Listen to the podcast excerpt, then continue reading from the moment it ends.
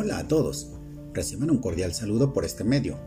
Le damos muchas gracias a Dios por su amor y fidelidad, pues a pesar de un año difícil, su misericordia se renovó día a día y su fidelidad fue cada noche. Y como dice su palabra, porque Él dijo, no te desampararé ni te dejaré. De manera que podemos decir confiadamente, el Señor es mi ayudador, no temeré lo que me pueda hacer el hombre. Hebreos 13:6. Pablo, siervo de Jesucristo por la voluntad de Dios, a los santos y fieles en Cristo Jesús que están en sus casas. Gracia y paz a vosotros, de Dios nuestro Padre y del Señor Jesucristo. El tema que quiero compartirles en esta ocasión es, Dios ha sido fiel en este tiempo difícil. Hay dos cosas imposibles, que Dios mienta y que no cumpla lo que promete. Esas dos cosas nos dan confianza a los que nos refugiamos en Él. Nos fortalecen para continuar en la esperanza que Dios nos ha dado en sus promesas. Hebreos 6:18. Con esta confianza hemos podido refugiarnos en Dios y haber resistido todo este tiempo de confinamiento que ha sido muy largo. También hemos visto su fidelidad, pues gracias a Dios ha provisto para cada una de nuestras necesidades en este tiempo de crisis económica y nos ha guardado de la pandemia, de esta peste destructora. Como conocemos la historia del pueblo de Israel, ellos estuvieron como esclavos en Egipto durante 400 años, pero Dios cumplió con su promesa de que les daría libertad y los sacaría con mano poderosa y con riqueza. Cuando llegó ese día, a pesar de la desobediencia y de vagar por 40 años en el desierto, por fin el pueblo llegó al punto de entrar a la tierra prometida. Y como lo sabemos, Moisés solamente vio de lejos esta tierra, mas no se le permitió entrar en ella. Pero Moisés hizo esta recomendación al pueblo de Israel antes de que entraran a poseerla. Les dijo, no se olviden de su Dios, obedezcan todos sus mandamientos que en este día les doy. Es fácil olvidarse de Dios cuando todo marcha bien cuando uno está lleno y tiene de comer, cuando tiene una buena casa y mucho ganado, oro y plata, cuando la gente tiene más y más, se vuelve orgullosa y se olvida de Dios. Por eso, tengan cuidado, no se olviden de que Dios los sacó de Egipto donde eran esclavos. Deuteronomio 8 del 11 al 13. Dios sabe los pensamientos del hombre de la ingratitud que existe en los seres humanos, y aún en nosotros como creyentes se nos olvida que toda buena dádiva y don perfecto descienden de lo alto, de nuestro Padre de Luces. Una de las historias que nos han impactado es la de Sodoma y Gomorra, de cómo fueron destruidas por su maldad. Todos conocemos muy bien esta historia que está narrada en el libro de Génesis, pero el profeta Ezequiel nos da la clave del por qué fueron destruidas estas ciudades. He aquí, esta, esta fue la maldad de Sodoma tu hermana, soberbia, saciedad de pan y abundancia de ociosidad tuvieron ella y sus hijas. No fortaleció la mano del afligido y del menesteroso, y se llenaron de soberbia e hicieron abominación delante de mí, y cuando lo vi, las quité. Ezequiel 16, 49 y 50. Es lo mismo que le pasó a la nación de Israel.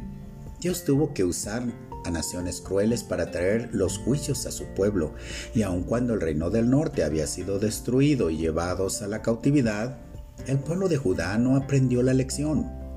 Por este motivo el profeta Habacuc escribe, escribe lo siguiente: Aunque no den higo las higueras, ni den uvas las viñas, ni a aceituna los olivos, aunque no haya en nuestros campos nada que cosechar, aunque no tengamos vacas ni ovejas, siempre te alabaré con alegría porque tú eres mi Salvador. Dios mío, tú me das nuevas fuerzas, me das rapidez de un venado y me pones en lugares altos. Habacuc 3:17 al 19. El Señor Jesús nos advirtió de que los últimos tiempos serían como en los tiempos de Sodoma y Gomorra. Y como, no, conocemos la historia de estas ciudades que fueron destruidas por la maldad, y como el profeta Ezequiel nos da la clave de cómo llegó toda la maldad a estas ciudades.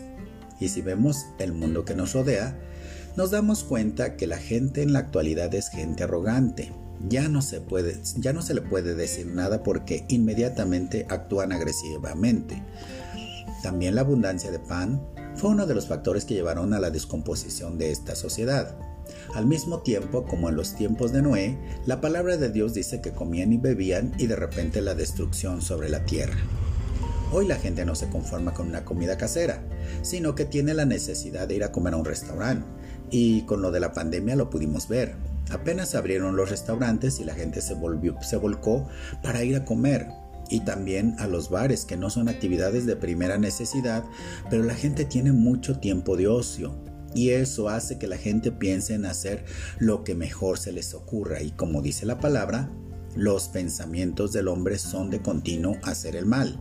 Génesis 6.5. Y en el Salmo 94.11 nos dice, bien sabe Dios las tonterías que se nos ocurren.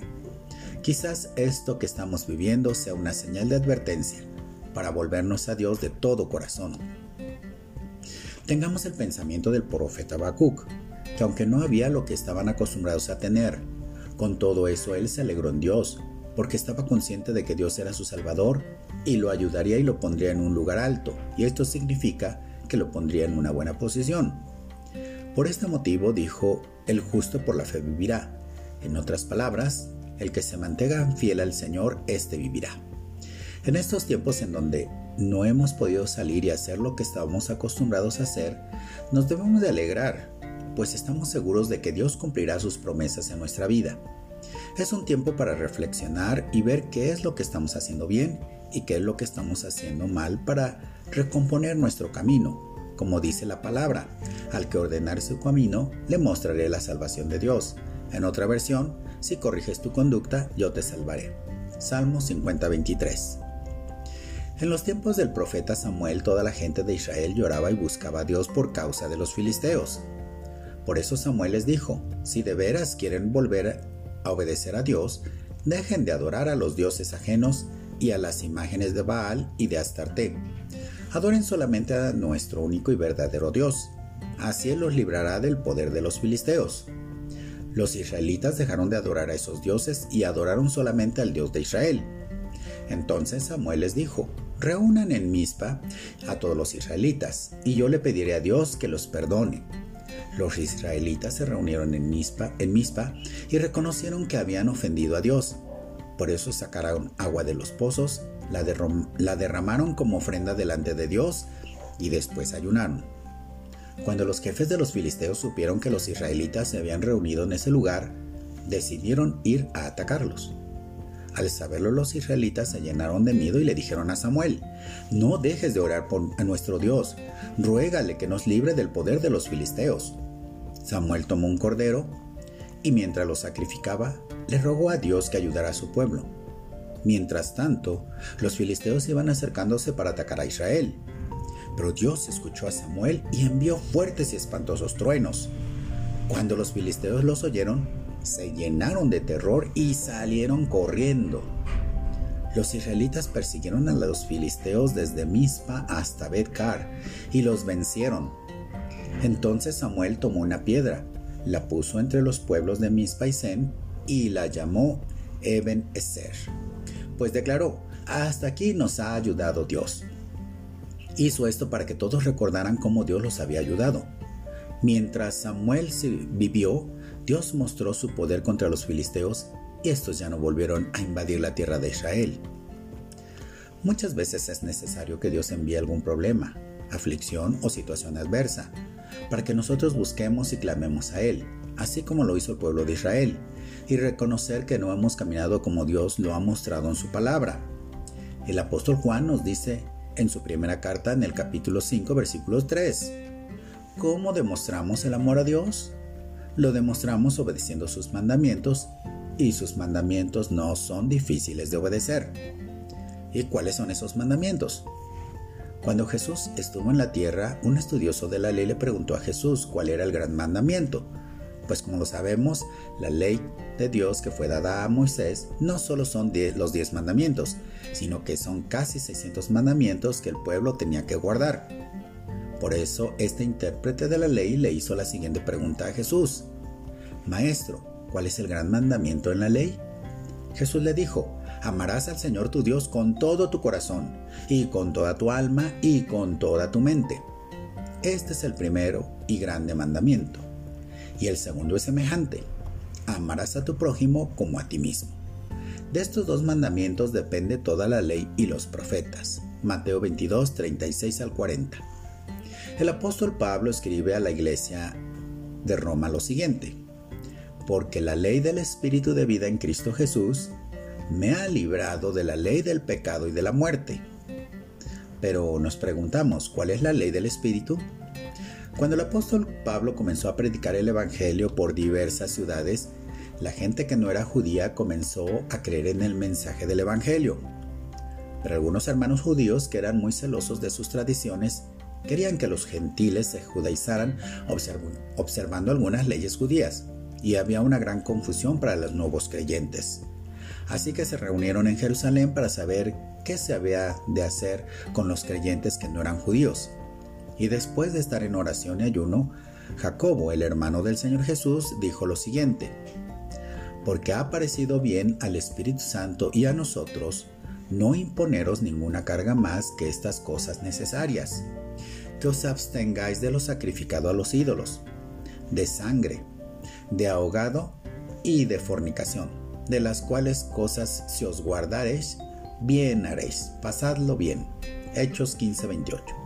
Así que hermanos, si amamos a Dios, cumplamos sus mandamientos que realmente no son difíciles de obedecer.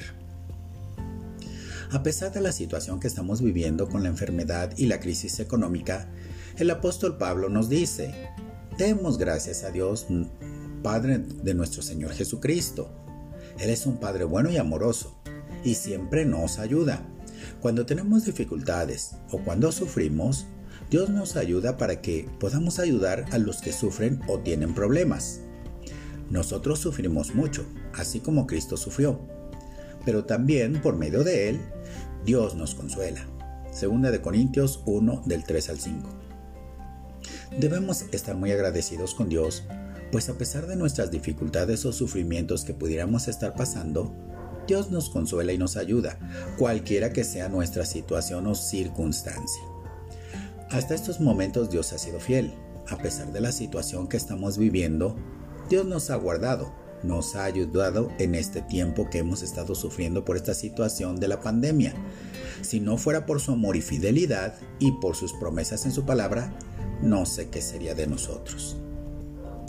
La palabra de Dios es verdad y ella es el ancla de nuestra fe, porque en el libro de Hebreos 6:18 nos dice lo siguiente, hay dos cosas imposibles, que Dios mienta y que no cumpla lo que promete.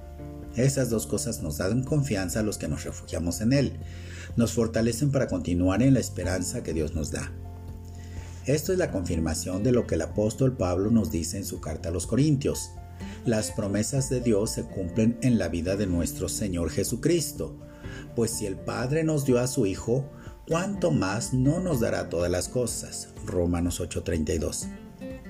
No importa cuántas promesas haya hecho Dios, Cristo siempre ha sido el sí de todas ellas.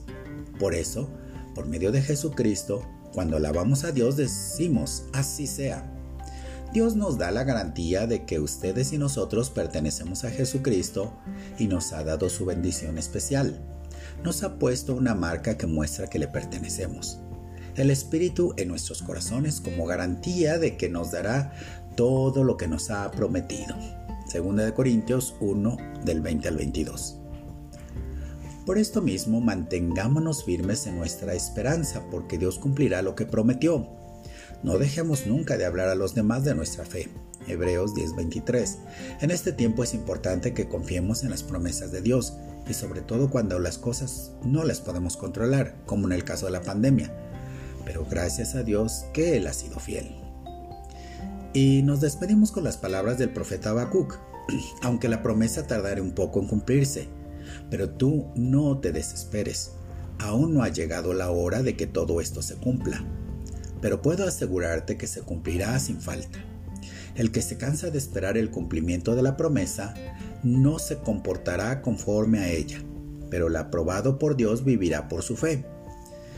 Mantengámonos confiando en la palabra de Dios, pues Él no miente y cumplirá todas sus promesas, pero aprendamos a ser pacientes y esperar el cumplimiento. Aunque a nosotros nos parece que tardará un poco, no nos cansemos de esperar en Dios. Que el Señor te bendiga y te proteja. Que el Señor sea bueno contigo y te tenga compasión. Que el Señor te mire con amor y te haga vivir en paz. Dios los bendiga y nos vemos hasta la próxima.